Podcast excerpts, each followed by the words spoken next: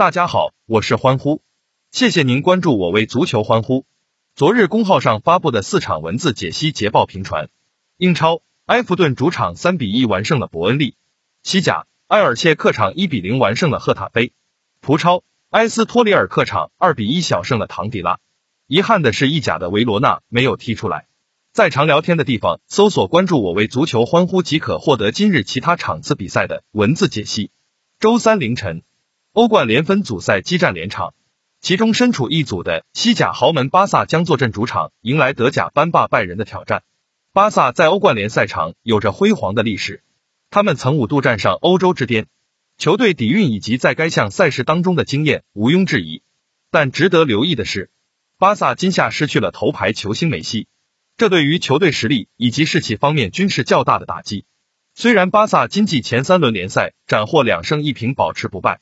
但他们所击败的对手在实力方面显然无法与拜仁相提并论，可见此番强强对话才是巴萨经济的首次真正考验。另外，巴萨最近防守端表现并不稳，他们最近三轮联赛失了四球。由于拜仁一向以进攻见长，因此巴萨后防线金帐肯定会面临巨大压力。更为糟糕的是，巴萨最近一次欧冠联面对拜仁时以二比八的耻辱性比分落败。这对于球员士气来说肯定是一大打击。拜仁同样是欧洲足坛乃至世界足坛的顶级豪门，他们历史上六次夺得欧冠联冠军，而最近一次则是在二零一九至二零赛季，可见球队在本项赛事当中极具竞争力。虽然新赛季首轮联赛与门兴一比一战平，未能取得新赛季联赛开门红，但拜仁随后五仗各项赛事取得全胜佳绩，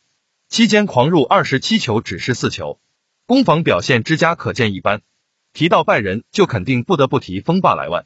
这名世界顶级前锋近年可谓入球如潮，今季同样不例外。莱万今季在德甲已有六球进账，当中不乏帽子戏法词等精彩演出，可见他金账绝对是巴萨后防线的噩梦。尽管此番需要做客出战，但拜仁近期已豪取一波各项赛事做客三连胜，期间球数得失比为十九比二，